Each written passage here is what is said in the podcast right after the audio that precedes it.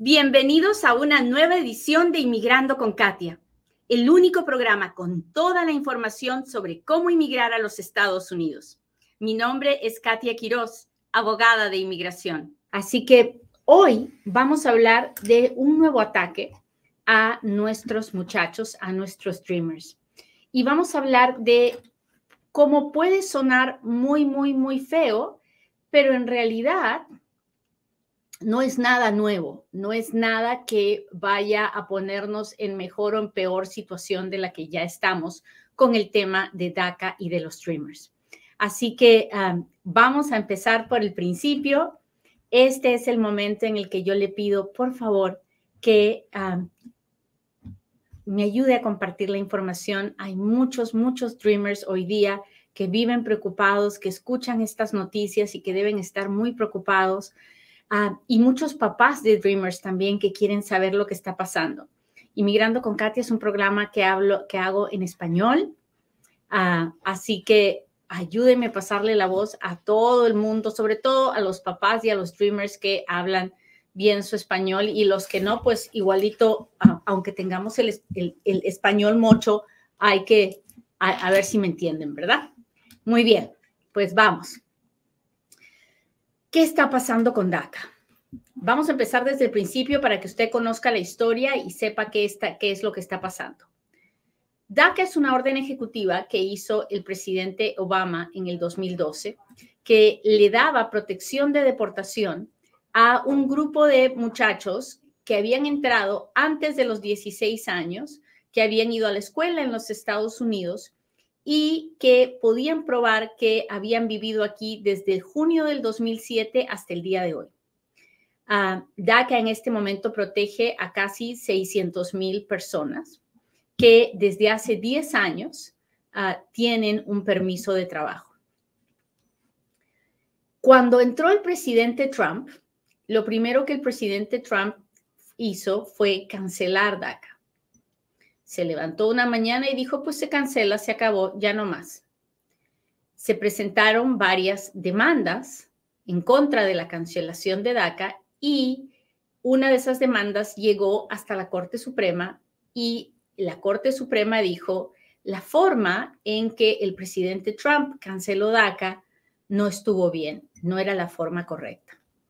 Bueno, hasta ese momento todo andaba bien, pero había otra demanda en contra de DACA que se le presentó a un juez de Texas y esta demanda decía que DACA era ilegal porque no se había hecho correctamente eh, en el proceso administrativo, no había sido hecho correctamente, porque el, además también porque el presidente Obama no tenía la facultad de, de crear algo como DACA, eso es algo que solo el Congreso puede hacer a través de leyes.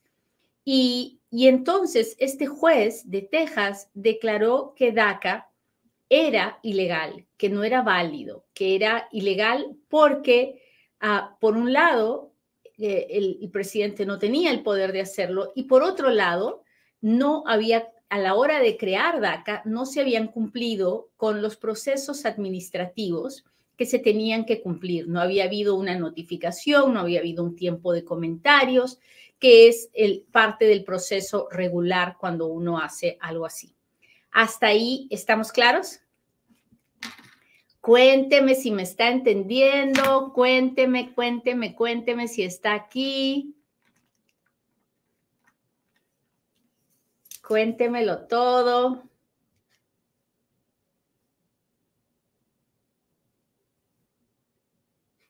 Cuénteme, cuénteme.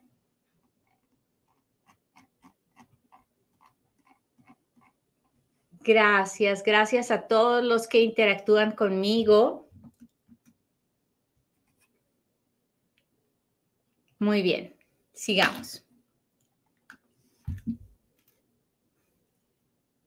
El juez de, de, Texas, el juez Hannon, declaró que DACA era ilegal inmediatamente apelamos, ¿no? Y como la Corte de Texas está bajo el quinto circuito de apelaciones, así se llama a la Corte de Apelaciones que tiene poder sobre el Estado de Texas, la apelación se fue al quinto circuito de apelaciones. Mientras la apelación llegaba, el gobierno del presidente Biden dijo, ah, bueno, si el problema de ellos es que, es que el proceso administrativo no les pareció, entonces hagamos un proceso, una regla con el proceso administrativo como ellos lo quieren ver. Y el presidente Biden hizo eso, creó una regla, que es la regla que hoy en día ya, ya está publicada, que es exactamente igual a la, a, la orden ejecutiva del presidente Obama, pero que ya pasó por los procesos, ya hubo un tiempo de comentario, ya hubo un tiempo de publicación y todo eso, ¿no? Y llegó la hora de que el quinto circuito de apelaciones tomara la decisión y el quinto circuito de apelaciones le dijo no tomó una decisión, básicamente. Simplemente dijo, ah, miren, pues que sí, parecería que la decisión del presidente del juez de Texas está bien, pero fíjese que ahora hay una nueva regulación, así que vamos a enviar este caso de regreso al juez Hannon para que él decida si esta nueva regla cambia en algo su decisión. Y ahorita estamos en eso, estamos esperando que el presidente, que el, sigo diciendo presidente, no soy presidente, que el juez Hannon, estamos esperando que el juez Hannon decida si DACA, a pesar de la nueva regla, sigue siendo ilegal. Mientras eso sucede, porque tenemos, no vamos a saber de esa decisión hasta después de abril, porque ambas partes tienen documentos que presentar y cosas que hacer, Nueve estados, liderados por Texas, obviamente, han presentado una moción para una decisión sumaria, en inglés le decimos motion for summary judgment, que quiere decir es una moción para que decidas rápido sobre esto que te voy a decir. Y estos nueve estados le han pedido al juez Hannon que decida rápido que los muchachos que hoy tienen DACA ya no puedan seguir renovando sus permisos, que se cancelen ya de una vez. Porque ellos dicen que es obvio que el juez va a volver a, decidir igual que la vez pasada. El juez va a decidir que DACA es ilegal porque la, la nueva regulación no cambia nada las cosas. Y entonces están pidiendo que de una vez se cancele ya todo esto, que se acabe esta historia. ¿Qué va a pasar? La verdad es que más parece una movida política que algo que realmente, que realmente ah, tenga sentido, o sea, judicialmente. Porque si el juez ya está en, que tiene que decidir si es legal o no es legal, si se va a acabar o no se va a acabar, ¿qué más da si lo hace después de abril o lo hace ahora en febrero, no? O sea, no, no, no cambien nada. Lo que están tratando de hacer es crear bulla, es crear zozobra, es crear miedo. El juez va a decidir sobre esta moción cuando tiene que decidir lo otro. Mm, no lo creo porque tiene que dejar que las partes hagan sus argumentos, expliquen, entreguen todas las cosas, por, y él ya tomó la decisión de permitir que se, que se renueven los permisos mientras todo esto está pendiente. ¿Por qué cambiaría de opinión ahora? Así que no tiene mucho sentido, creo que es más una movida política que algo que realmente tiene una base legal, judicial. Pero como no sabemos lo que puede suceder, siempre es bueno ponernos en la peor situación, ¿no cree? Bueno, en la peor situación, ah, el juez podría decidir si ya no se renuevan más los permisos. ¿Eso sucedería de un día para otro? No. No, o sea, no significa que los permisos se van a acabar de un día para otro. Y esa sería una decisión final Tampoco no. ¿Por qué? Porque es una corte de, la decisión es de una corte de un distrito. Y esa corte de distrito, cualquier decisión de la corte del, del distrito puede ser apelable. Entonces tendríamos que ir nuevamente a la, al quinto circuito de apelaciones. Entonces, lo que quiero decirle a todos los dreamers que están escuchando y que están mirando esto, y a todos los papás y a todas las mamás, es que nada de esto es definitivo. Nos están metiendo miedo, por supuesto, de todas maneras. Pero aún si nos ponemos en la peor situación, aún en la peor situación, nada es definitivo. Nada va a suceder de un día para otro. Todavía tenemos tiempo con esta historia. ¿Ok? Así que tenemos que guardar la calma. Este asunto no se va a solucionar hasta que haya una ley para los dreamers. Y mientras no haya esa ley para los dreamers, vamos a seguir luchando. Y los dreamers van a seguir luchando. ¿Cómo se arregla esto? Esto se arregla solo en el Congreso. No hay otra forma de arreglarlo. No existe.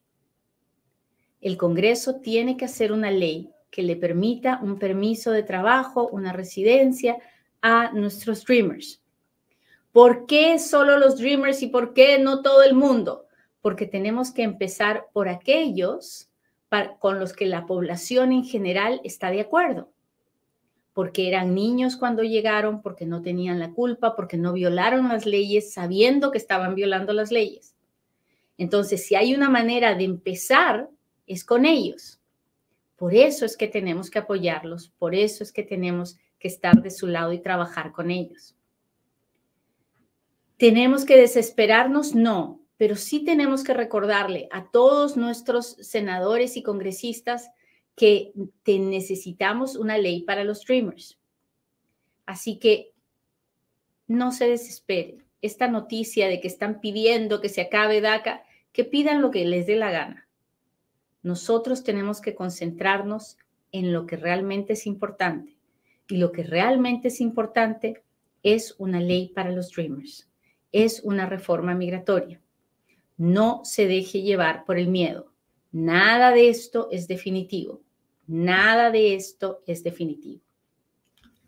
Espero que esta noticia, ah, pues, después de mi explicación, le dé un poquito más de tranquilidad y un poquito más de calma.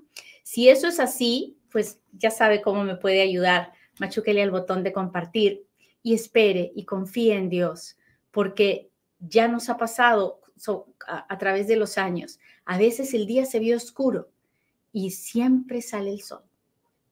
Siempre sale el sol. Muy bien, y ahora sí, hágame sus preguntas porque ahora es cuando Katia responde.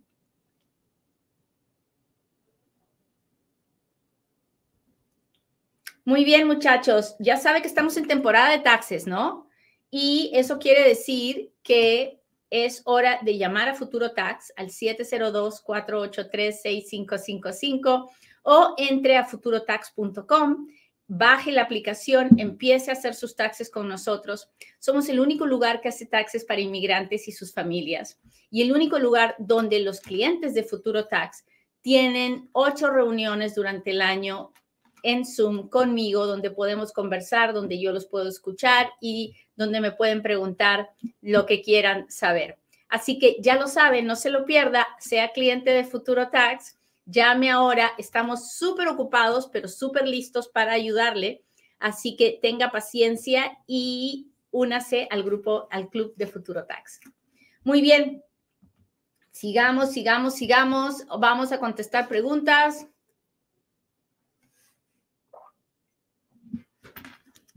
Ay, ¿cómo vamos aquí? ¿Dónde están mis amigos del TikTok?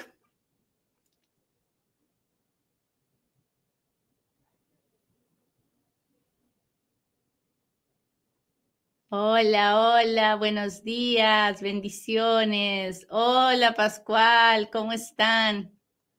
Yo fui asentada para residencia ya hace dos años y no me ha llegado nada. Martita, todo está súper demorado en la oficina de inmigración. Yo no sé en qué categoría la pidieron, no sé nada de eso, pero váyase al YouTube y mire los videos que yo hago de peticiones familiares para que entienda un poquito más del proceso, ¿ok?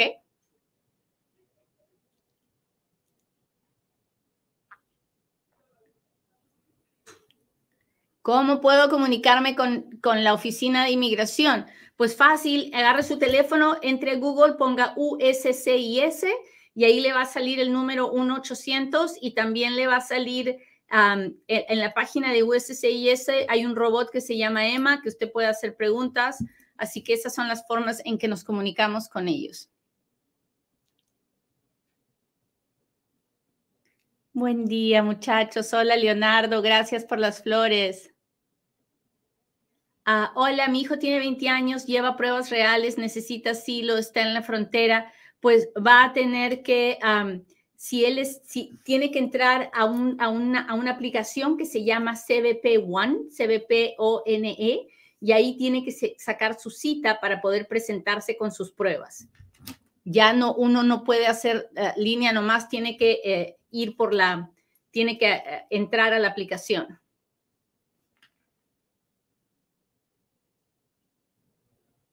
Gracias a los que están compartiendo el live. Muchas gracias. Hope Beauties, gracias por compartirme.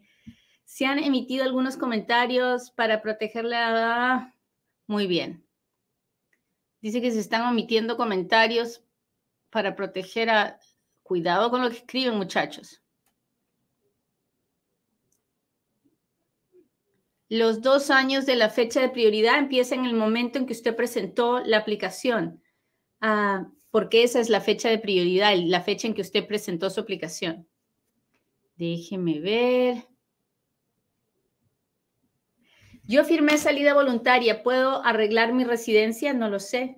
No sé a qué tipo de salida voluntaria se refiere. Hay varios tipos de salida voluntaria.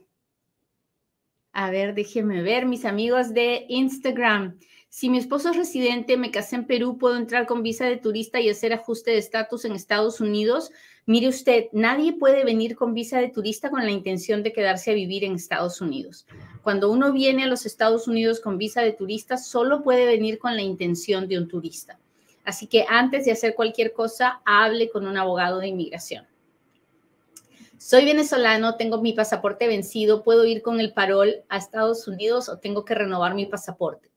El pasaporte venezolano es válido hasta cinco años después de la fecha de vencimiento porque hay una, una orden del gobierno ah, venezolano de eh, extenderlos por cinco años. Si a usted ya se le pasó de esos cinco años, entonces sí tiene que renovarlo. ¿Qué pasa si cancelo por segunda vez mi cita consular en Ciudad Juárez por cuestiones de salud de mi esposo? Él es mi peticionario, ¿me afecta para que me den la otra? No, no le afecta. Eso, eso, eso sucede, ah, no sería ni la primera ni la última vez que lo veo. No, no, no pasa nada. Ah. Hola, hola. Perdí mi green card, metí mi ciudadanía. Tendré problemas si no llevo mi green card a la cita de ciudadanía. Tengo el reporte de policía.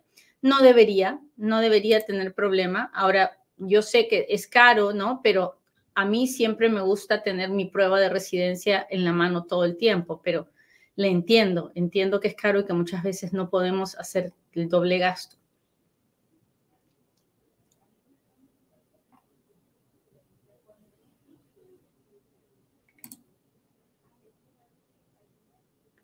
Hola Ana Vitek, muchas gracias por estar aquí. Para Visa U, ¿cuánto tiempo puedo aplicar para permiso de trabajo? Ahorita se está demorando como cuatro o cinco años, uh, Guillermina.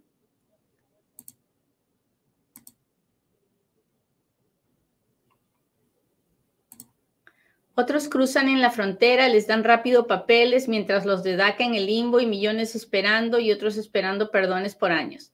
A los que cruzan la frontera no les dan papeles. No es cierto. Los que cruzan la frontera indocumentados son puestos en proceso de deportación. Y puede ser que tengan permiso de trabajo por algunos años, pero eso no es tener papeles, eso es estar en proceso de deportación y el noventa y tantos por ciento de esas personas van a terminar recibiendo una orden de deportación. Así que no, es, yo sé que es fácil juzgar por lo que parece, pero la realidad no es así. La realidad es que las personas que vienen cruzando la frontera indocumentadamente y son puestas en proceso de deportación tienen menos oportunidad de arreglar papeles que alguien que está indocumentado aquí y que nunca ha sido puesto en proceso de deportación. Así que no hay que compararnos con nadie, no hay que juzgar y no hay que compararnos con nadie. Cada uno tiene la historia que Dios le permite. Cada uno tiene que tomar las decisiones acerca de su vida y vivir con esas consecuencias. Lo único que podemos hacer es sentir misericordia por cada uno de los demás, por cada uno de nosotros y pedirle a Dios que si hay una salida para alguien más, qué bueno, qué bendición, porque mientras su corazón esté lleno de amor, Dios encontrará la forma de protegerlo a usted. He dicho.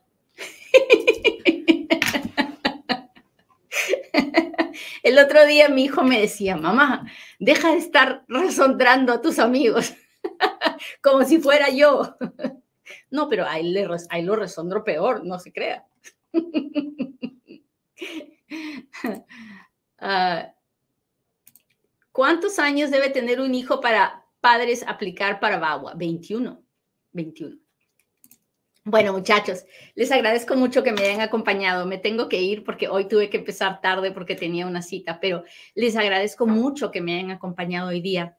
Espero en Dios que guarden la calma, que no se dejen asustar por cada noticia que escuchan y que por sobre todas las cosas confíen en que hay un Dios que nos cuida y nos protege. Hasta la próxima. Bye.